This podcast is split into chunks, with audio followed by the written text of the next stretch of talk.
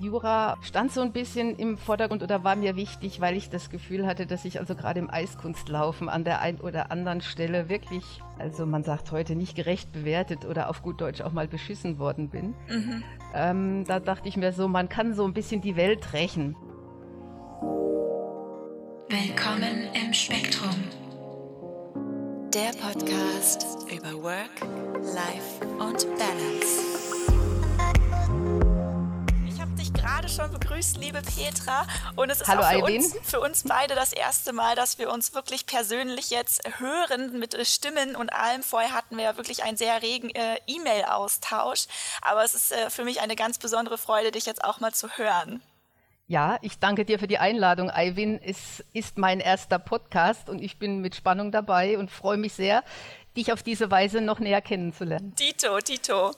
Ich weiß ja jetzt schon ein kleines bisschen über dich, aber vielleicht äh, gebe ich dir hier gerne nochmal die Möglichkeit, dich selber kurz vorzustellen. Mein Name ist Petra Fritz. Ich bin 60 Jahre alt, äh, wohne in Speyer am Rhein, bin seit 34 Jahren mit demselben Mann verheiratet, vom Beruf Diplomkaufmann und habe schon so einiges in meinem Leben gemacht. Also in, bin in ganz verschiedene Richtungen gegangen. Ja, du hast es auch beschrieben äh, mit sieben Leben, beziehungsweise sechs, die man bisher auch beschreiben kann.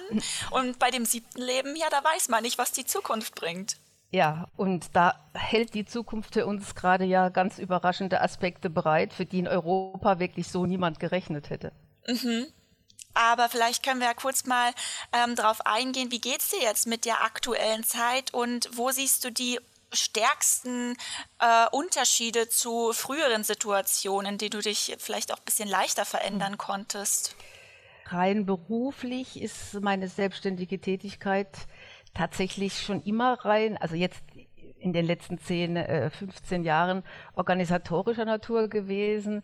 Da verändert sich nicht allzu viel, weil ich schon quasi immer eine Art Homeoffice hatte und nur zu bestimmten Terminen draußen präsent sein musste. Äh, was sich für mich am meisten verändert hat, ist die, die Planbarkeit meines eigenen, schlicht meines Privatlebens, was wirklich Reisen, Kontakte, ja, Wohnorte, Veränderungen angeht. Da fühle ich mich im Moment schon etwas ausgebremst und beschränkt. Ich will nicht das Wort eingesperrt gleich so weit in den Vordergrund stellen, aber eigentlich schon. Das trifft es eigentlich schon sehr gut. Also für mich schon, der so seit dem, seit der Kindheit, seit dem vierten, fünften Lebensjahr im, im, im Jahr mindestens vier, fünf Mal irgendwo im Ausland war, war, ist wahrscheinlich auch ein Überraschungseffekt gewesen letztendlich, dass ich mich jetzt wirklich bewusst eingesperrt fühle. Ja, mm, ganz, ganz ja, klar. Ja. Gott sei Dank, kleine Nische hat mir jetzt der Sprung in die Selbstständigkeit und die Medienwirtschaft ja geboten. Mit einem Presseausweis kommt man noch so ziemlich weit und überall hin. Ah, das ist also dein äh, Schlupfloch. Ja, so ein bisschen schon, ja, stimmt. Aber ich kann es total nachvollziehen. Also gerade wenn du sagst, du bist eigentlich schon dein ganzes Leben lang immer auf dem Sprung gewesen oder hast zumindest immer ja. die Möglichkeiten gehabt, viel unterwegs, also auch vor allem im Ausland zu sein. Und jetzt ist es halt genau das Gegenteil. Du kannst weder reisen oder zumindest sehr stark eingeschränkt und vor allem nicht verreisen, ja. also ins ja. Ausland. Ne? Ähm, das macht sich schon deutlich. Aber empfindest du das jetzt? Also gemessen an der Entwicklung und jetzt vielleicht auch in einem gewissen anderen Alter, das noch als notwendig für dich? Also spürst du das, mhm. dass es dich ähm, einschränkt und, und dass es dir schmerzt oder dass du darunter leidest? Das ist, das ist sehr schön formuliert, weil so im privaten Umfeld sind die Leute immer zu sagen, okay, die Petra, die war schon immer, musste schon immer irgendwo hin und dahinter stand schon immer so etwas die Frage, muss denn das sein? Ja, oh. irgendwo es musste sein. Und ich kann für mich nur sagen, das lässt im Alter ja auf keinen Fall nach, hm. weil man kann zwar einerseits sagen, Gott sei Dank war ich schon auf der ganzen Welt und konnte frei reisen. Da, da steht jetzt sehr viel dahinter unter dieser kurzen Aussage. Aber andererseits weiß man mit 60 auch, dass das Leben nicht nur wegen jetzt der aktuellen Corona-Krise auch so sehr endlich sein kann. Und man überlegt sich vielleicht, welche Dinge kann man vielleicht zum letzten Mal im Leben machen. Und ich glaube, für mich verstärkt sich dadurch dieses Eingesperrtsein eher, als dass es mich beruhigt mhm. oder, oder mich ruhig zurücklehnen lässt. Ich habe eigentlich äh, alles vieles in Kauf genommen, auch neben, vielleicht negative Nebenwirkungen, um meine Vorstellungen oder Ziele eben zu realisieren. Und dazu gehört auch immer so ein bisschen Mut zum Risiko äh, Mut zur Lücke, wie man in der Schule gesagt hat, oder einfach dieses, wenn man was, wenn man was möchte, möchte, möchte ich es auch fühlen, nach dem Motto ähm, lieber mittendrin als nur dabei. Also das habe ich mir für dich auch aufgeschrieben, ja, ja. das ist hängen geblieben. Ja, das macht einen ganz großen Unterschied, weil die Menschen, die ich kenne, äh, mit ganz wenigen Ausnahmen, die finden es einfach toll, wenn sie irgendwo hinfahren und sie stehen zum Beispiel neben einer Bühne. Aber das ist für mich immer sofort die Frage gewesen, wie fühlt sich das wohl an, wenn ich auf der Bühne stehe, als Beispiel jetzt mal. Ja. Bist du schon mal auf einer Bühne gestanden? Ja, häufiger. Ich meine, auch eine Eisbahn, die 30 mal 60 Meter groß ist, das ist sehr viel Quadratmeter für, für ein kleines Kind, das ist eine, äh, eine Eisbahn, ist wahrscheinlich die beste Bühne, die man im Leben überhaupt haben kann. Ja, in der Tat. Oh, oh. Ja, die Zuschauermassen sind beim Eishockey freilich größer als beim Eiskunstlaufen, aber es ist eine, es ist eine Lebensbühne, die eigentlich sicher lebenslang prägt. Aber dann hast du ja eigentlich auch schon immer sehr viel Aufmerksamkeit genießen dürfen. Also mhm. alle Blicke waren auf dich gerichtet. Wenn du jetzt schon im frühen Alter Eiskunstlauf praktiziert oder durchgeführt hast oder wie sagt mhm. man, getanzt hast. Äh, Eiskunstlauf, Sport betrieben hast, ja. Mhm. Wann, wann fing das eigentlich an? Wann hattest du das erste Mal den Wunsch? Weil du hast ja gesagt, das kam nicht von den mhm. Eltern, sondern Nein, das hast du alles freiwillig gemacht. Also laut meinen Eltern hing ich immer nur am, ich wollte also nie so richtig im Sandkasten spielen oder solche Dinge tun oder Glasperlen auffädeln. Ich habe eigentlich immer nur den älteren, wesentlich älteren Mädchen und Kindern hinterhergeguckt, äh, die in den, also ich bin wie gesagt 1960 geboren, die dann so 63, 64, 65 war schon mal Rollschuhlaufen auf der Straße sehr, sehr in. Habe immer nur begeistert denen hinterhergeguckt und äh, ich bekam dann schon mit dreieinhalb Jahren, viereinhalb Jahren äh, meine ersten kleinen Rollschuhe und wenn meine Mutter irgendwo hin wollte, bin ich nie ohne meine Rollschuhe gegangen. Das, das wurde mir ja, süß, ja. Das wurde mir freilich natürlich nur erzählt. Also so, so richtig kann ich das jetzt, muss ich es einfach mal glauben. Und es war mit Sicherheit so. Und dann traf meine Mutter irgendwann in der Stadt eine ältere Dame und die sprach von meinem Talent. Äh, und man soll mich doch in Mannheim in dem renommierten Verein anmelden. Und weil ich auch wirklich mich austoben musste, haben meine Eltern das gemacht und waren dann sehr froh, dass ich auch nach dem Training dann ab dem Zeitpunkt sofort regelmäßig im Training auch immer mal müde genug war abends. Also ich schätze das so ein, dass du sehr viel Glück hattest, dass diese Dame gesagt hat, hey, gucken Sie mal, Ihre Tochter hat Talent, melden Sie sie doch in einem Verein an. Mhm. Ähm, ich schätze das sehr, wenn einfach Kinder oder wenn Talente und, und Fähigkeiten von Kindern von anderen beobachtet und ja als positiv auch wahrgenommen werden, ne? weil mhm. erst dann mhm. kann das überhaupt gefördert werden und das Kind hat die Möglichkeit, sich bestmöglich zu entwickeln. Und ich denke mal, das hat in deinem Leben auch einen sehr, sehr wichtigen Platz einfach eingenommen, dieser Sport. Ja. Wie lange hast du das gemacht? 16 Jahre. Ja. Hm. Mhm ja, äh, das ist richtig. Darüber macht man sich so gar keine Gedanken, dass es auch manchmal so einen kleinen Schubser eben bedarf, um an, die, um an den richtigen Punkt zu kommen. Gerade als Kind kann man darauf ja selbst gar keinen Einfluss nehmen. Später dann schon. Insofern muss man der Dame dankbar sein, weil das war wirklich egal wie es gelaufen ist, das war meine Sportart, weil es einfach diese perfekte Kombination so aus Disziplin, Sport, Artistik, Bühne, Musik, es ist so ein bisschen wie so ein bisschen Musical-Leben eben ist. Was man muss ja immer bedenken, in welchem Zeitrahmen man sich da bewegt hat. Heute klingt das alles sehr selbstverständlich. Damals war das keineswegs so und Gott sei Dank waren auch meine Eltern in der Lage, das natürlich auch, was dann kam, alles zu finanzieren und eben nicht nur Geld zu geben, sondern auch mich bis zum 18., 19. Lebensjahr letztendlich ja überall hin zu begleiten. Man hat ja keinen Führerschein. Man muss ja durch zu den Wettkampf- und Trainingsstätten erstmal hinkommen. Und das ist wahrscheinlich das größte Privileg, das ich hatte, wo ich glaube, dass Eltern heute sich da oh, viel zu sehr zurücklehnen und Kinder sind viel belastbarer, als man denkt. Ja. An welchem Punkt hat sich dann langsam das Eis aus deinem Leben verabschiedet? Hm. Oder an welchem hm. Punkt hast du gemerkt, ähm, das äh, hält nicht mehr lange. Da muss ich jetzt mal langsam äh, ja. ja. auf den Boden der Tatsachen vielleicht zurückkommen und mir jetzt ein realistisches mhm. Berufsziel suchen. Gab es so einen Moment? Das ist ganz klar. In dem Moment, wo man erstmal aus der Schule rausgeht, quasi nach dem Abitur, da war ich dann beim im zweiten Jahr bei den Profi-Weltmeisterschaften und wusste danach, was ich schon gesagt habe, ich würde also den Weltmeistertitel nicht erringen können aus verschiedenen Gründen oder das Treppchen erreichen. Da muss man sich mit den Top Ten eben zufrieden geben. Und dann war auch mal irgendwann, ist auch so eine Art Sportmüdigkeit, tritt ein. Äh, man möchte, man erwartet vom Leben dann ganz automatisch auch mal was anderes. Man möchte eine eigene Wohnung haben. Man möchte auch nicht mehr von früh bis spät sich immer nur zwingen. Äh, und mit Eingang des Studiums war das der perfekte Übergang. Es gab zu der Zeit leider keine Universiade. Das heißt, es gab die Universiade, aber die Disziplin Eissport ähm, war eben nicht ausgeschrieben, konnte ich zwei, drei Jahre lang nicht dran teilnehmen. Damit wusste ich viel das auch, weg. Und ich denke also ganz klar, die Zielsetzung im Studium, spätestens nach dem Vordiplom, macht man sich ja Gedanken, was will ich mit dem bewusst gewählten Studiengang dann auch anfangen und dann kruppelte sich das erstmal ganz weit von dem Sportgeschehen ab, weil das hatte auch nicht nur schöne Momente. Und da ist man auch mal froh, im Leben was ganz anderes zu machen, vor allen Dingen auch andere Sportarten, die mir ja verboten waren. Also kein Skisport wegen anderen Verletzungen und so weiter. Mhm. Ich, ich, dann ist man, ist man froh. Ich denke, also ich weiß, dass es vielen Kollegen von mir dann auch so ging, obwohl viele bis zum Abitur dann gar nicht durchgehalten haben, mal ganz neu ausprobiert. Einfach mal sagen wir mal, eher in ein normales Leben eintritt. Mhm.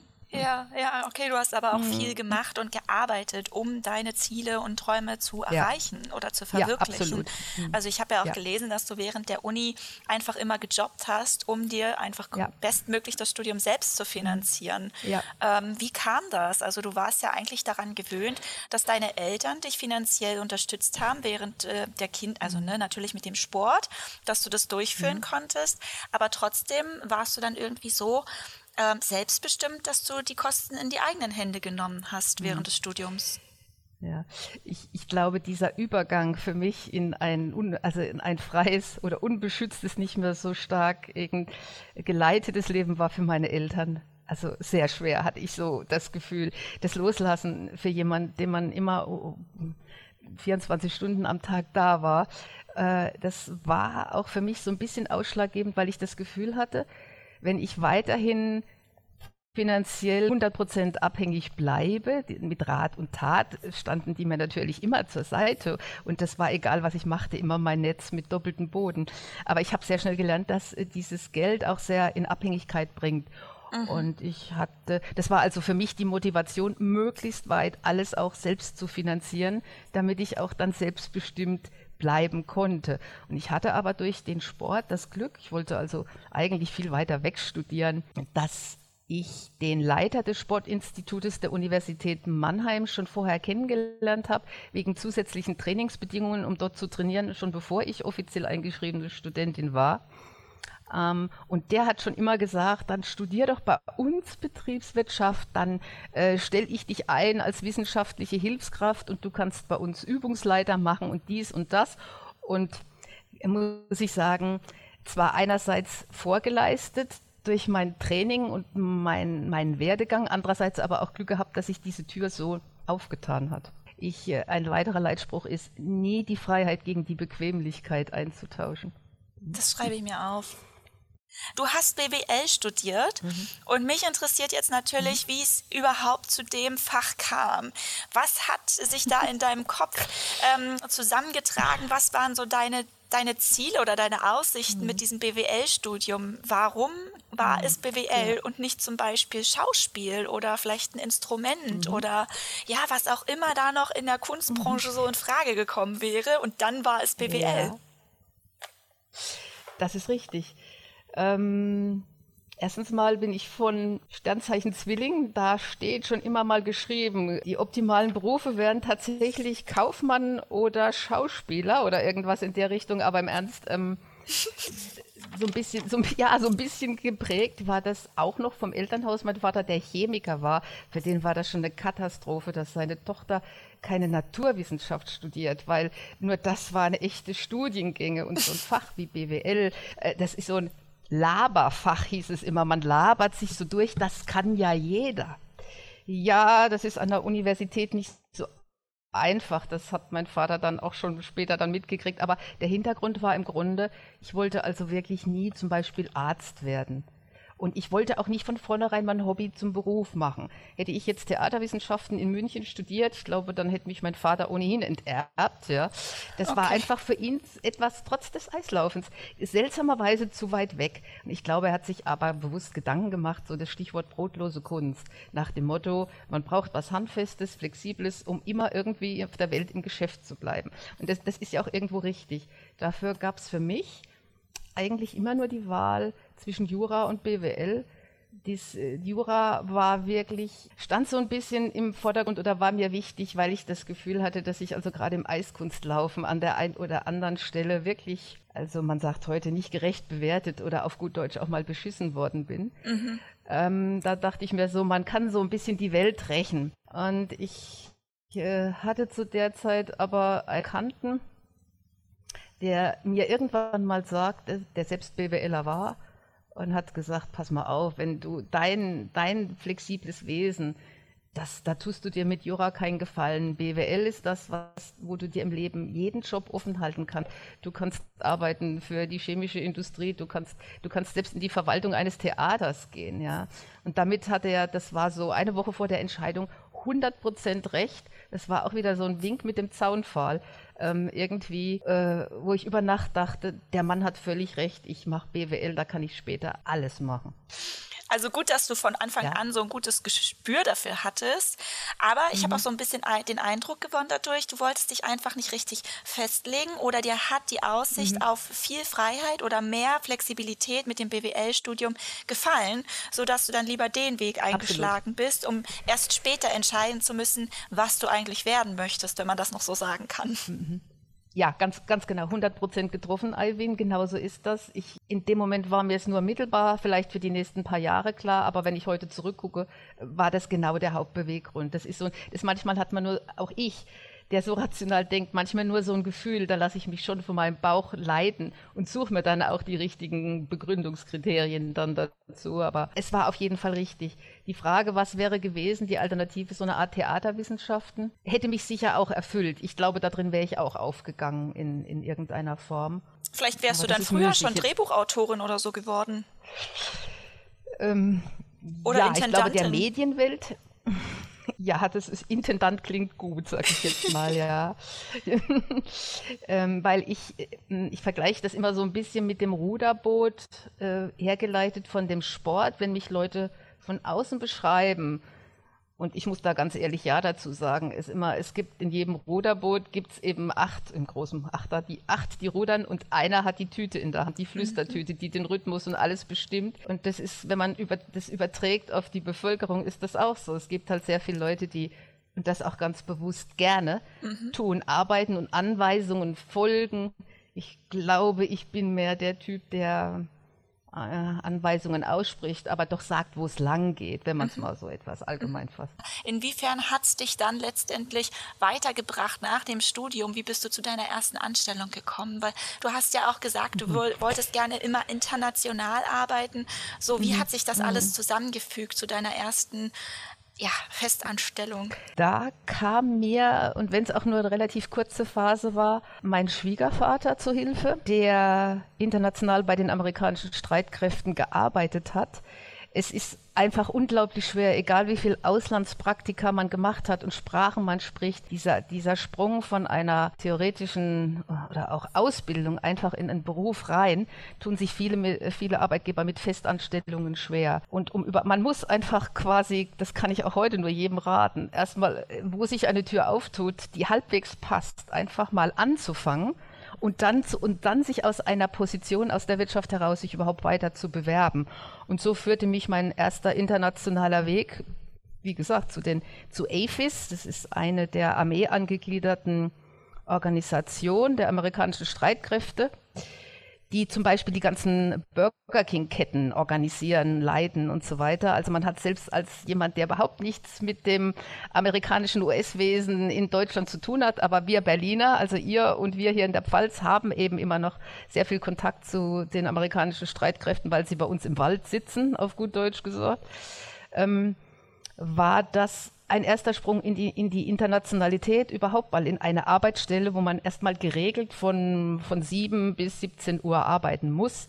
Und aus dieser Position heraus, wo ich doch dann immerhin vier Jahre hängen geblieben bin, als so eine Art Personalleiter, äh, ermöglichte mir das dann auch den Sprung in, in eine bessere Position in der deutschen Wirtschaft. Die erste Position war durchaus ein bisschen mit gemischteren Gefühlen, weil die mit meinem eigentlichen Studiengang nicht unmittelbar was zu tun hatte, ähm, weil es einfach so war. Auch dort wurde man erstmal zwischengepackt, bis in der, in, der, in dem Verwaltungswesen äh, ein, äh, eine halbwegs akzeptable Position frei wurde, äh, habe ich sage und schreibe ein halbes Jahr in der in der Lebensmittelqualitätskontrolle gearbeitet. In, in Grünstadt, ja. Weil dort wurde dringend jemand gebraucht. Ich hatte immerhin Biologie-Leistungskurs äh, und konnte mich da, weil ich sehr gut Englisch konnte, über, durch den Sport, weil ich viel rumgekommen bin. Und die wussten auch, dass ich dann äh, in absehbarer Zeit nach Stuttgart oder München oder wechseln würde, wo die amerikanischen Streitkräfte eben ihre Personalverwaltung haben. Aber diesen Einstieg habe ich natürlich hingenommen, weil ich wusste, da tut sich was am Horizont. Mhm. Mhm. Äh, da liegen jetzt ein paar Jahre dazwischen. Es, es geschah dann Folgendes, nach, nachdem ich also wirklich gute Positionen bei den amerikanischen, ich, nenne, ich nenne das jetzt mal amerikanische Streitkräfte, aber es war die Firma AFES, A-A-F-E-S, ähm, äh, kam der 11. September und äh, da, da und der Golfkrieg und da begann so das ganze Renommee und auch die Aktivitäten der amerikanischen Streitkräfte in Deutschland, in Europa begannen zu bröckeln. Ich nenne das jetzt mal so, weil unsere Gehälter waren immer von der Truppenstärke abhängig indirekt. Und je mehr Truppen abgezogen wurden aus Deutschland oder, oder nicht mehr zurückkehrten, konnte selbst ein Personalgehalt, weil es ja an die, es war ja eine Verwaltung von so und so viel Personen, die man unter sich hatte, konnte selbst ein Personalgehalt schrumpfen. Und äh, da habe ich mir dann irgendwann gesagt, nach so viel Erfahrung, probier es doch einfach mal auf dem äh, deutschen internationalen Arbeitsmarkt. Ähm, äh, bin da sogar den Weg über eine Zeitarbeitsfirma erst gegangen, um mich in der deutschen Industrie dann wirklich zu platzieren. Wobei mein Vater hatte mir immer angeboten, äh, mich in die BASF zu bringen, wie man so schön sagt. Die Möglichkeiten hätte er jederzeit gehabt. Aber die Firma war mir einfach zu groß und irgendwie zu unbestimmt. Und ich glaube, da war auch wieder so eine Abnabelung da, Aha. dass ich sagen wollte, ich möchte keine Position haben, nur weil mein Vater mir den Boden bereitet in mhm. dieser Form. Es kam aber dann die Ironie der, des Schicksals, der Geschichte. Die erste Firma, ich bin zu der morgens bei der Zeitarbeitsfirma eingelaufen. Die, die Dame zieht eine einzige, guckt mich an und sagt, sie mit ihren Qualifikationen zieht eine einzige Karte raus und sagt, dann gehen Sie doch mal zur Knoll AG. Die haben noch jeden als unqualifiziert weggeschickt. Die nehmen Sie bestimmt.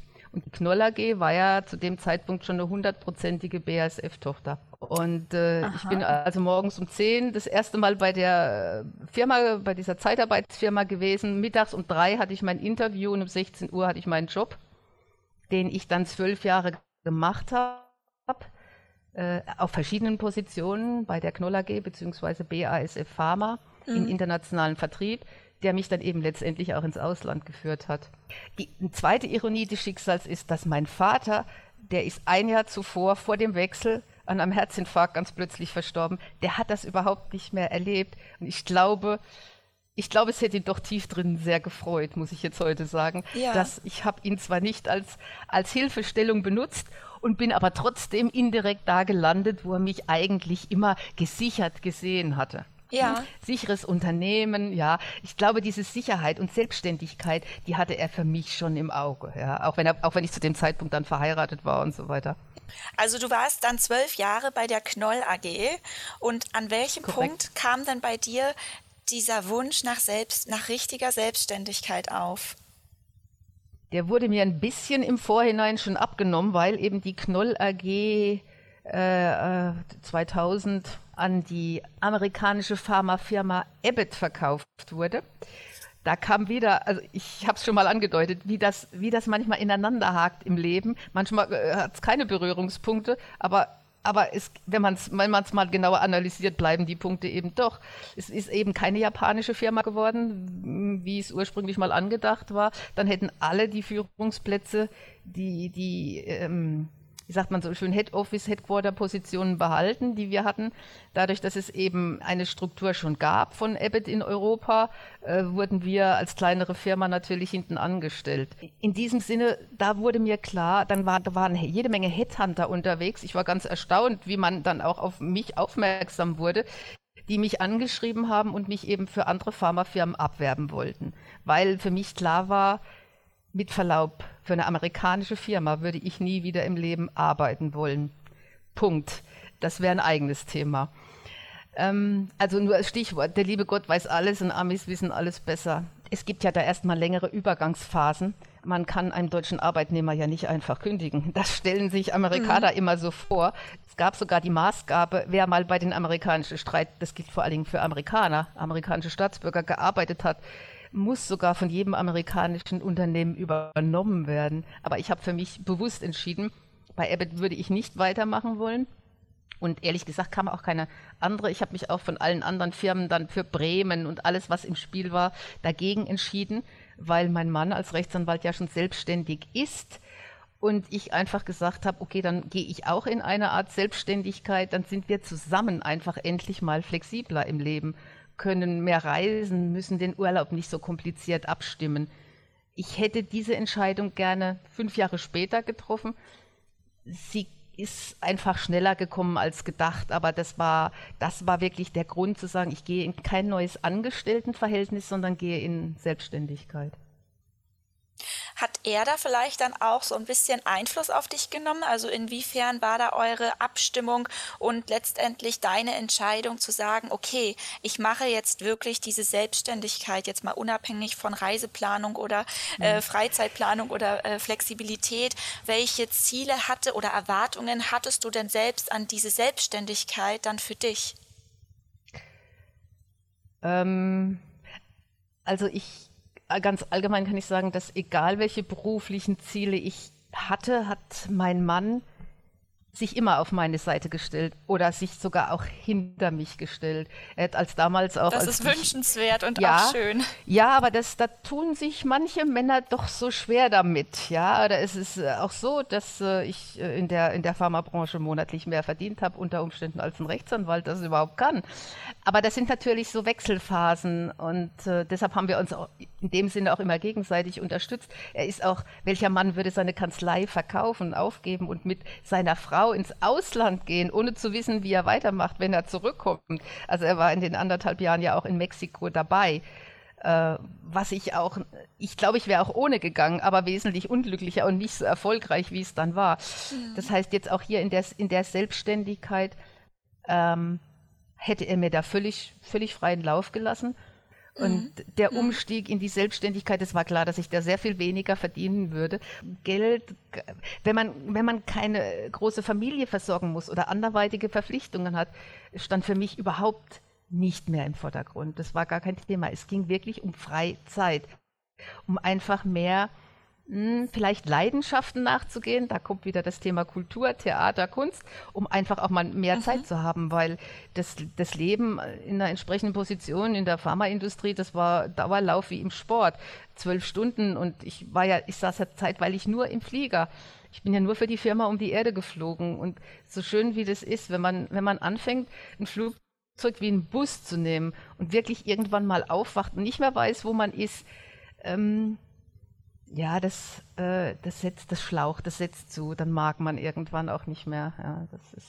Mhm. Und von das daher ist aber ein starkes Bild, was du hier gerade transportierst. Also das hatte ich jetzt gar nicht so erwartet. Du hast zwar schon geschrieben, du bist äh, sehr, sehr viel geflogen, mhm. aber wenn man das selber nie erlebt hat, dann, dann mhm. kann man sich einfach niemals ausmalen, wie das viel das eigentlich mhm. wirklich bedeutet für den Körper ja. und für die Psyche. Ja. ja, das ist, wenn man alles ein, zweimal macht, spannend ich hätte diesen Job aber eigentlich ganz gerne in der, in der Form auch noch, noch weitergemacht. Aber, aber vielleicht nach, im Laufe der nächsten drei, vier, fünf Jahre hätte ich mir dann vielleicht doch was anderes vorgestellt. Und insofern kam dieser Umstieg in, in, die, in die Selbstständigkeit früher, aber nicht zum falschen Zeitpunkt. Also ich habe immer gespürt, hier stimmt einfach mein Ziel unter Umständen nicht mehr mit dem Ziel, was die Firma mit mir vorhat, überein. Und wenn man da so eine Divergenz spürt, damit kann ich nicht leben. Ich kann also, ich brenne für, auch für fremdes, für ein fremdes Unternehmen, wenn, äh, wenn ich voll hinter dem Auftrag und der Sache stehe. Wenn man sie mir nicht mehr erklären kann oder ich habe das Gefühl, ich habe nur noch Teilinformationen, man benutzt mich nur noch, dann stehe ich nicht mehr dahinter und dann koppel ich mich auch innerlich davon ab. Und wenn der Prozess erstmal stattgefunden hat, äh, kann man mich nicht mehr 100 Prozent haben. Also da werde ich wahrscheinlich ja. unleidlich, wie man so schön sagt, ja.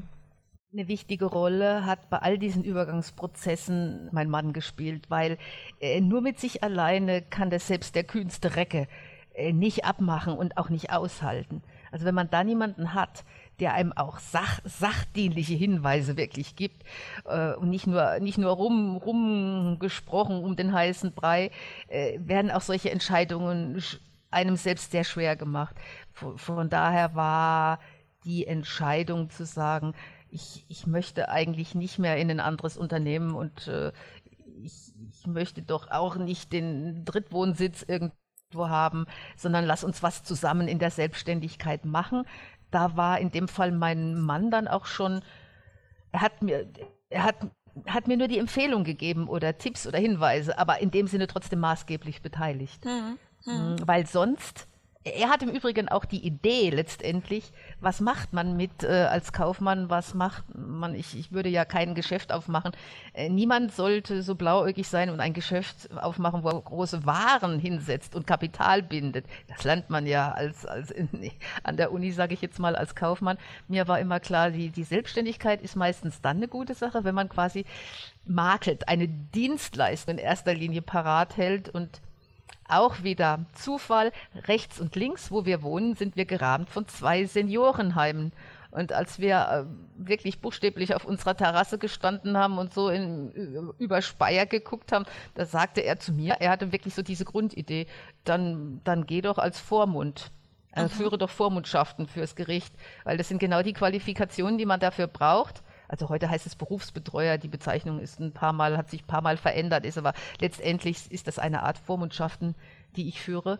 Äh, und von daher mit dieser Kombination, die hat sich auch da ähnlich wie bei dem Eiskunstlaufen wieder äh, so recht sinnvoll auch für mich im Kopf dann zusammengefügt, zu sagen, okay, ich habe die wirtschaftlichen Kenntnisse, ich habe vor allen Dingen die die, auch die medizinischen Kenntnisse, die man in, in diesem Beruf braucht, weil man sehr viel äh, Gesundheitsfragen für fremde Leute, Entscheidungen treffen muss.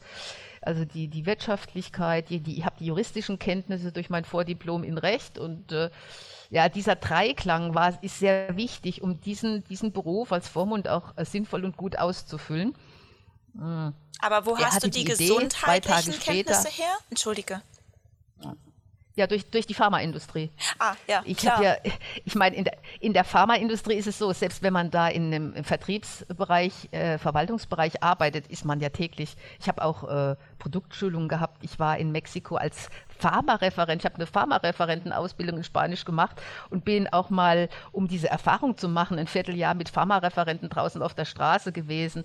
Also über diese, diese Produkte, die wir vertrieben haben, wir, ich sage immer noch wir, schön, äh, in, bei BSF, ja, das ist diese Identifikation, die eben damals im Sortiment war, wissen, sonst hätte ich auch diese Analysebewertung rein äh, wirtschaftlicher Natur gar nicht machen können. Mhm. Von daher allein die Ausbildung als Pharmareferent und mit Biologie-Leistungskurs in der Schule habe ich, glaube ich, recht gute, überdurchschnittlich gute medizinische und pharmazeutische Kenntnisse. Ich bin, ich bin nach wie vor in, in, dieser, in diesem Metier tätig, wobei ich ähm, ja ähnlich wie ein Rechtsanwalt immer bestimmen kann, auch wie viele Fälle ich gleichzeitig betreue. Das äh, hängt von Angebot und Nachfrage, auch von der Kompliziertheit des ein oder anderen Falls ab. Und da schließt sich der Kreis so ein bisschen zu meiner äh, Freizeit oder andere Tätigkeiten semi-professional eben wahrzunehmen. Also ich habe immer noch äh, Betreute täglich, auch jetzt. Nur sind es eben nicht mehr, wie zu Spitzenzeiten waren es gleichzeitig mal 35, es sind eben jetzt nur noch 10, 12 da kommt natürlich noch ähm, das Thema, äh, inwiefern kam jetzt die Kultur wieder zurück in dein Leben? Du hast ja mehr Freizeit geschaufelt und da bin ich jetzt natürlich gespannt, wo fängt das Schreiben an? Wo hat das Modeln angefangen? Also inwiefern hast du dich da äh, irgendwie noch selbst verwirklicht und wieso kam das dann überhaupt auf, der Wunsch? Das Schreiben war von vornherein jetzt gar nicht das oberste Ziel, sondern äh, seinen Anfang genommen hat das alles mit dem Modeln, also als Best-Ager-Model wieder tätig zu sein. Ich habe als äh, Studentin schon gemodelt, mir da auch ein paar D-Mark dazu verdient. Äh, das ging natürlich beruflich bedingt. Äh, weiterhin war das nicht durchzuziehen. Und als ich dann jetzt meine Selbstständigkeit wieder hatte, war auch wieder die Zeit, dass plötzlich die Seniorenmodels äh, gefragt waren für die Werbung und so weiter. Äh, habe mich da auch quasi versucht, auf diesem Markt zu etablieren und habe vor knapp drei Jahren dabei zufällig die Betreiberin des Top-Age-Model-Blogs kennengelernt, die Renate Zott, meine mhm. Kollegin, und bin eigentlich durch sie zu dem Schreiben gekommen. Äh, allein, weil der Blog in Deutsch und Englisch eben geschrieben wird und, und breit vom Thema her aufgestellt ist und ich freilich eine Nische auch ergänzend zur Renate belegt habe, denke ich auch, ähm, dass man da durchaus was zu sagen hat. Und wenn ich sehe, dass wir monatlich manchmal 33.000 Klicks haben, muss es auch, die Mehrheit schweigt, damit müssen wir leben, auch als Blogger, muss es auch Leute geben, die uns doch irgendwie wahrnehmen. Wobei ich bewusst dieses Wort Follower gar nicht so sehr mag. Mein Leben definiert sich definitiv nicht über Likes und Follower. Aber, aber wenn, wenn nur einer dabei ist oder drei oder vier, die den Artikel gelesen haben und sagen, Mensch, die Frau hat recht, könnte ich mal probieren oder hat mir doch irgendwie mittelbar weitergeholfen, dann hat es schon einen, einen Sinn und Zweck, denn das, das Schreiben als reiner Selbstzweck, dass man sagt, hier lebt sich jemand aus, der sich gerne geschrieben oder in der Öffentlichkeit sehen möchte, das brauche ich nicht. Also so, diese Veranlagung steht auf keinen Fall im Vordergrund. Es ist auch natürlich auch eine Art Bühne, weil man gibt sich auch gerade mit Schreiben, alles, was man in der Öffentlichkeit tut, man gibt Bilder von sich, man stellt Bilder von sich ins Netz man gibt sich damit auch der Öffentlichkeit preis. Mhm. Wobei, eins darf ich an der Stelle noch einfügen, ich bin ganz bewusst weder auf Facebook noch auf Instagram in Form eines irgendeines persönlichen Accounts. Also die E-Mail-Adresse und die Bloggerei ist das einzige, äh, wo ich im Moment vertreten bin und ich und der Kontrolle wegen halte ich das im Moment auch auf dem Level. Ich werde also davon auch so ohne weiteres nicht abrücken. Aber eines auch noch, alles, was ich je sage oder mache, dazu stehe ich ganz mit meiner Person. Also da müsste ich schon einem sehr großen Irrtum unterliegen, um dann irgendwas wieder zurückzunehmen. Also ich bin da nicht so politisch allglatt, so nach dem Geschwä nach Adenauer, was kümmert mich mein Geschwätz von gestern. Also für mich ist das sehr beeindruckend, mit welcher Kraft und Stärke du das sagst. Und für mich war das in der Tat erstaunlich, als du sagtest, du hast kein Facebook oder kein Instagram, aber hm. eigentlich auch nicht zu, also ich war nicht allzu sehr verwundert, weil es kommt immer wieder vor, dass man Leuten begegnet, die sagen, hey du, guck mal, ich habe das nicht oder du kannst mich nur auf diesem Wege erreichen. Und ich mhm. glaube auch gar nicht, heutzutage ist uns allen klar, dass unsere Daten auch missbraucht werden können, ja, dass, ähm, dass Passwörter ja. verkauft werden. Und insofern vor diesem Hintergrund finde ich es eigentlich ziemlich verantwortungsbewusst, dass du von vornherein dann sagst, ähm, ich bewahre mir meine Kontrolle über das, was ich hier von mhm. mir preisgebe, insofern bei mir, indem ich dann halt nur wenige Kanäle zur Verwalten habe, auf denen ich mhm. zu erreichen bin. Ne? Und das ist dann halt nur mhm. meine E-Mail-Adresse genau. oder meine Telefonnummer. Es ist halt heute diese Krux, diesen, dieses Spagat hinzubringen, äh, wenn man in irgendeiner Form muss man heute in jedem Geschäft äh, öffentlich in einer gewissen Form präsent sein. Aber ich glaube, dass mh, mm, die junge Generation auch sehr bald äh, erkennen wird, dass diese, diese Digitalisierung frisst ihre Kinder, ich will es jetzt mal so sagen, ja, im doppelten, im gleich im dreifachen Sinne des Wortes, diese Vereinnahmung, äh, die, dieses Preisgeben von sich an Persönlichkeit, dieses immer präsent sein, immer auf dem Sprung sein, die wird sich in Zukunft auch wieder etwas reduzieren und umdrehen, weil das kann niemand auf die Dauer. Mhm. Also ich habe schon sehr viel Energie und ich spüre, wie sie schwindet und ich spüre vor allen Dingen, dass ich das alles nicht mehr will. Da kommt bei mir so ein bisschen der Begriff auch Selbstfürsorge auf, wenn du sagst, man muss ja erstmal seinen eigenen ja. Plan so ein bisschen mhm. auf die Reihe kriegen, bevor man ja. sich da wieder um ja. andere kümmern kann. Ähm, dieses Thema Selbstfürsorge oder Selbstverwirklichung, mhm. wie stehst du da jetzt äh, vor dem Hintergrund unserer aktuellen Situation? Also das sehe ich als ganz, ganz wichtig an. Das kann ich jedem wirklich nur raten. Jetzt gar nicht von Dank der Gesellschaft oder den Leuten sprechen, ja, dass man immer sagt, ähm, natürlich äh, will man anderen helfen oder mal einen guten Ratschlag geben. Und da erwarte ich auch gar kein, kein, kein Gegenlohn in irgendeiner Form dafür. Wenn ich das mache, mache ich das aus Überzeugung. Aber ich glaube, dass viele äh, auf, dass einige sehr geschickt in der Lage sind, die große Masse der Menschheit gerade sehr für sich auszunutzen. Man hält die Masse der Gesellschaft so ein bisschen wie im Hamsterrad. Und wehe, wenn man das anhält, das, das, das wissen unsere Politiker, wenn man das anhält und die springen raus und fangen alle mal an nachzudenken, würde unsere Welt sich sehr maßgeblich verändern. Ja. Also aus dem Hamsterrad sollte jeder mal rausspringen, sei es als junger Mensch, um so ein es muss ja nicht ein klassisches Sabbatical sein, aber ja. in der Form sollte jeder mal auch bei einem Jobwechsel mal äh, wenn es sein muss, auch immer ein halbes Jahr, wenn man sich das leisten kann, aus so einem Hamsterrad, ist bewusst, das Hamsterrad ist ein klasse Bild, einfach mal rausspringen, mal so ein bisschen vorwärts und rückwärts gucken. Äh, ähm, Frauen sind ja so ein bisschen mehrdimensional, deshalb meinte ich auch das mit dem Aufzehren zu hin, vorhin, man macht zu viel gleichzeitig. Mein Problem, was ist jetzt auch, wenn man mehrere verschiedene Jobs gleichzeitig erfüllt, ist das sehr viel, ist es quasi 120 Prozent anstatt 100 Prozent, weil man sich ja weil man immer was anderes tut, sich immer auf neue Situationen einstellen muss. Mhm. Ähm, aber wie gesagt, dazu gehört, selbst für den Talentiertesten auch mal Abstand zu gewinnen auf äh, von unserer Gesellschaft, Aussagen von anderen, auf was soll man sich noch verlassen? Ja?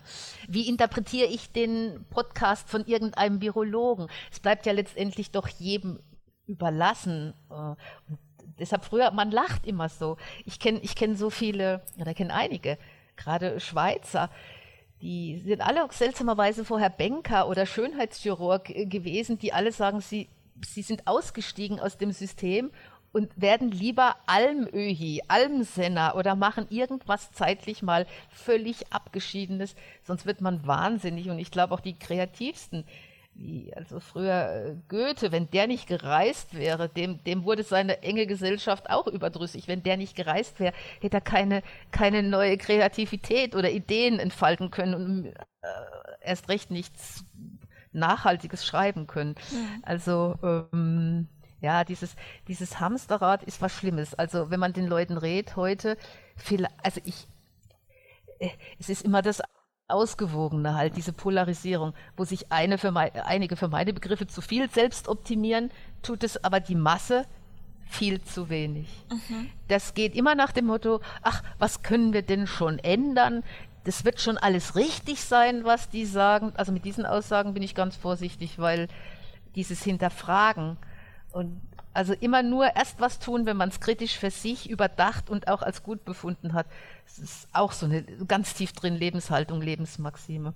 Aber wenn ich wirklich was zu sagen habe mit, mit Sinn und Ziel, äh, ist, halte ich das für gesund, mal alles kritisch zu hinterfragen. Nicht alles, um Gottes Willen, nicht alles zur gleichen Zeit, aber bestimmte Bereiche, die einem wichtig sind, regelmäßig kritisch zu hinterfragen, sich mit anderen Leuten auch darüber auszutauschen. Und natürlich nicht mit denen, die, wo man weiß, die am ohnehin schon wohlgesinnt sind. Die Empfehlung wäre, sich möglichst mit den eigenen Kritikern auseinanderzusetzen, weil nur so kriegt man ja dann auch einen, einen ehrlich anderslautenden Response. Ja, wenn man sich nur mit Leuten zusammensetzt, wo man von vornherein weiß, ja, der, der meint das auch so, dann ist es wohltuend fürs Ego mm, für zehn Minuten, aber es hilft einem dann auch nicht wirklich weiter. Ja, ja. Da komme ich nochmal auf äh, die Kritik zu sprechen. Also wie unterscheide ich dann jetzt hm. Gegenwind von Kritik? Also Kritik einerseits oh. ja als eher hilfreiches Feedback, damit ich die Chance habe, mich zu optimieren oder zu entwickeln. Aber wie gehe ich dann generell mit ähm, ja eher ja, destruktiver Kritik um, was man jetzt hm. auch als Gegenwind bezeichnen könnte? Hm. Also so destruktive Kritik, wie man so heute hört, wie Leute in den Medien mit Shitstorms niedergemacht werden, das ist, das ist natürlich wirklich unter, unter jeglichem Niveau. Sich selbst nicht outen, aber über andere herfallen. Und Kritik, Kritik hört niemand gern. Ich, jeder hat gerne Zustimmung, aber wenn mich jemand kritisiert, dann schaue ich mir ganz genau an, wer mich kritisiert. Also aus welcher Ecke das kommt. Was äh, hat was hat der mir zu sagen? Was, was ist das für ein Mensch? Wie ernst muss ich das nehmen? Also da gibt es ganz große Unterschiede, wer mir, wer an mir Kritik übt. Mhm. Äh, und äh, damit meine ich jetzt keine Promis oder hochgestellten Persönlichkeiten, sondern nur jemand, wo ich weiß, dass äh, der auch eine gewisse, ein gewisses Bildungsniveau oder gesunden Menschenverstand und auch Ehrlichkeit an den Tag legt. Also ich unterscheide da, wenn mich jemand kritisiert, bitte ich stets um konstruktive Kritik, weil sonst hilft es niemand. Immer nur zu sagen, was schlecht ist, hilft nicht weiter. Man muss auch wissen, dann sage ich einmal klar, ja, wie denn sonst, wenn nicht so? Und die andere Seite ist einfach immer genau zu wissen, von, von wem wird man kritisiert und soll man, soll man sich, soll man das annehmen oder kann man sagen, mach selbst erst mal besser. Deshalb kann ich nur sagen, vom Rat her, die, die Zeiten ändern sich, außer so ein paar Hard Facts, aber die Zeiten, die ändern sich gerade so, dass wirklich äh, äh, jeder das machen muss, wofür er brennt. Wenn es schief geht, geht schief. Aber dann muss er sich nicht sagen, dass er es nicht versucht hätte. Da muss man es nicht bereuen. Da muss man es ja. nicht bereuen. Gutes Beispiel. Meine, was ist das, Schwägerin? Nee, Nichte, meine Nichte. Die wollte eigentlich immer Lehrerin werden bis zum Schluss, Abitur und Trolala. Und auf einmal hat sie gesagt, wieso soll ich eigentlich nicht Schauspiel studieren? Ja. Oder es war natürlich, wenn man, wenn man da überhaupt niemanden hat und auch örtlich wie ein Amboss in dieser Gegend klebt, habe ich dem Kopf geschüttelt, weil ich wusste, was kommt. Alle anderen, ja, hurra, eine Schauspielerin. Das ist natürlich sehr blauäugig. Und es kam auch, wie es kommen musste, weil es war halt keine große namhafte Schule, es war eine Privatakademie ist seit anderthalb Jahren fertig und wenn sie leben will, muss sie bei Hennes und Mauritz an der Kasse sitzen. Ja. Weil nichts geht. Ja. Äh, ähm, ja, das sind die Beispiele. Jeder kennt Beispiele, aber wie das, aber trotzdem. Eines habe ich hier immer zugute gehalten. Sie hat das in dem Moment gewollt und gemacht und getan und wird sich nie den Vorwurf machen lassen müssen, dass sie es nicht versucht hat. Die Umstände, mit den Umständen kann man sehr wohl umgehen, aber so ähnlich ist es ja letztendlich auch mit der Bloggerei. Wenn ich meine äh, Blogartikel nicht auch an sonstige Presseagenturen verkaufen kann, wenn ich erstmal anfange, alles umsonst zu machen, dann wird es, das ist wie das berühmte Ehrenamt und das berühmte Vergelt's Gott, komme ich nie wieder in diese Bezahlschiene wirklich rein. Das hat mal mir jemand mhm. äh, in der Schauspielerei gesagt, ganz klar, bilde dir bloß nicht ein, dass wenn du paar Mal als Komparse oder Klitzekleindarsteller irgendwo warst, dass man dann sagt, naja, du kannst jetzt auch mal was Größeres spielen. Im Gegenteil, du bist in dieser Ecke so festgenagelt und das stimmt auch, wenn man sich nicht gleich von vornherein, da kommt gleich noch ein Leitsatz von mir, ähm, auch, äh, man muss sich reinarbeiten und trotzdem auf einem gewissen Level und nie unten und nie umsonst, weil, weil es einfach so ist, weil ich es mir wert bin. Mhm es ist einfach so, was man, was der Mensch nämlich umsonst bekommt, äh, erfährt auf der anderen Seite äh, ja ein Danke, aber nie eine wirkliche Wertschätzung. Ja. Wenn man das kratzbürstig verteidigt, daran wird sich jeder erinnern. Ich habe das schon oft genug gemacht. Da wird's, dann heißt es zwar, ah, das war doch die, die wollte, der war 300 Euro nicht genug, die wollte 400 oder 500 oder die hat das sehr geschickt gemacht, aber dann ist mir das auch recht. Dann sollen die mich so in Erinnerung behalten als ein Däppchen, das man immer herausholen kann, wenn man kostenlos mal was braucht. Es ist schlimm, aber dieses Geld nimmt auch bei Künstlern in jeglich, es erstickt vielleicht jegliche Kreativität, aber dieses, dieses Auskommen schaffen im Leben, ist aber auch gleichzeitig der Freiraum. Und wenn man diesen Sprung nicht schafft, wird man da ewig in so einer Abwärtsspirale drin bleiben, die ich niemandem raten würde. Also mhm. wenn man nicht den Mut hat, wenn man immer nur meint, ja, ich fange mal kostenlos an und bin furchtbar dankbar, wenn mir einer 10 Euro gibt, das endet nicht gut, weil man spürt nach nach ein paar Jahren, dass man gnadenlos ausgenutzt wurde. Und diese Erkenntnis ist schlimmer als im Leben was verpasst zu haben, wenn man merkt, dass man nur immer gut ist, wenn, hm, wenn andere mal was schnell brauchen. Es lässt sich auf viele Bereiche übertragen. Also da bekomme ich doch den Eindruck, dass du auf jeden Fall noch eine Menge zu erzählen hast und äh, möglicherweise kannst du das ja in einem weiteren Blog-Eintrag ja. oder vielleicht ja. bringst du auch mal ein Buch heraus. Äh, mit dem Gedanken habe ich schon ein paar Mal gespielt. Da kommt zuerst auch wieder die Ration bei, aller, bei allem Feuer, bei allem Esprit, den ich reinlegen würde. Erstmal doch immer mal 20, 30 Prozent rationale Komponente. Da bräuchte ich erst einmal schon nach der Idee Zugang zu einem Verleger, einem Lektor oder in irgendwelche die Veröffentlichungskosten und Werbung, wo diese, da, da, ist mein Studium, ist ja klar. Ich habe Marketing als Schwerpunkt gehabt. Das, das ist ja immer da, das ist ganz tief drin, das schwingt immer so mit. Du gehst da ja auch sehr ja. planvoll schon wieder ran. Das ist auf jeden Fall für mich interessant. So, wenn du was ja. zu erzählen hast, dann schreibst doch einfach erstmal auf. Und wenn das dann alles fertig aufgeschrieben ist, dann kannst du ja immer noch die Gedanken darüber machen, an wen das jetzt geht und wer das möglicherweise verlegen könnte. Äh, ja, aber da ist mir zu viel Energie vielleicht ja. in Luft gegangen. also verstehe. das ist mir zu ins, zu ins, zu ins Blaue, zu viel Energie ins. Das macht man vielleicht mit 25, aber, aber nicht mehr mit 60. Dann, das ist, äh, das wäre interessant. Das ist so ein Thema, äh, sich mit anderen, gar nicht mit Gleichaltrigen, sondern vielleicht bevorzugt mit jüngeren Leuten, wie die das so sehen würden. Wir wohnen jetzt leider halt nicht in Berlin, können das jetzt, äh, können uns so nicht privat beim Käffchen austauschen, aber das, das ist das, was mich jetzt heute auch bereichert. Wirklich den Kontakt nicht zu verlieren und zu hören, wie die jüngere Generation das jetzt so einfach auch so angeht die Probleme, die sie jetzt haben, die etwas anders sind als früher, äh, wie, wie, schafft man das? Wie schafft man sich da rein? Wie schafft man sich eine Basis? Oder lebt man nur noch von heute auf morgen und, und sagt halt, das Leben ist halt so. Vielleicht verändert sich, ich glaube, die Bevölkerung, was so Sparen und, und Zuverlässigkeit, ich glaube, das ist, können wir abschreiben. Das wird es in der Form nicht mehr geben. Also da wird ein ganz neuer Mensch, ganz neue Denke geschaffen. Ehrlich gesagt, ich schaue aus dem Fenster heraus gerne zu, möchte aber jetzt nicht in der Situation sein, selbst da aktiv werden zu müssen. Das heben wir uns dann sehr, sehr gerne für den nächsten Podcast mhm. auf. Oder wenn wir dann endlich wieder frei sind, durch die Gegend zu fahren und uns dann auch treffen können. Und genau. dann gerne, sehr gerne genau, auch den Kaffee wir. gemeinsam trinken. Ja, also Potsdam steht auf unserer Liste ganz oben an und ähm, oder Berlin. Weißt du mein Lieblingsplätzchen, wenn du mich jetzt das gefragt hättest in Berlin, die tadschikische Teestube das ist so authentisch. Ich bin so 100% in dem Ausland, das weit weg ist, wo ich mich immer wohlgefühlt habe, was ich in guter Erinnerung habe, ohne oder oder ähnliche Kulturkreise, ohne hinreisen zu müssen. Ich fand das so faszinierend, als ich da vor oh, 20 Jahren das erste Mal war. Das ist, weil es ja ein Originalgebälk abgetragen äh, in, doch zu Sowjetunionszeiten aufgebaut der Bruderschaft und Freundschaft wieder mitten in Berlin ich bin da total, also solche Orte, das sind meine Kraftplätze. Berlin, tadschikische Teestube, der Hammer, Original-Tee von dort, ohne hin zu müssen und trotzdem, wenn man die Augen zumacht, alles auf der Haut zu haben. Einfach dieses Gefühl. Ja, Probiere ich gerne Punkt. mal aus und denke an dich, wenn ich dann dort bin. Ich schicke dir ein Foto. Also ich fand's toll da. Danke ja. für den Tipp. Mhm. Gut, Petra, äh, ich würde sagen, wir stoppen das Ganze hier. Es hat mir sehr viel Spaß gemacht, dir zuzuhören und ich glaube, das wird auch nicht unser letztes Gespräch gewesen sein. Da habe ich auf jeden Fall noch so ein paar Fragen, die mir auf der Seele brennen. Ähm, aber für heute würde ich sagen, machen wir hier Schluss und ich danke dir, dass du dich auf dieses Gespräch eingelassen hast. Jetzt haben wir, glaube ich, mehr als zwei Stunden gequatscht. Ja, jederzeit, liebe gut. Liebe Grüße.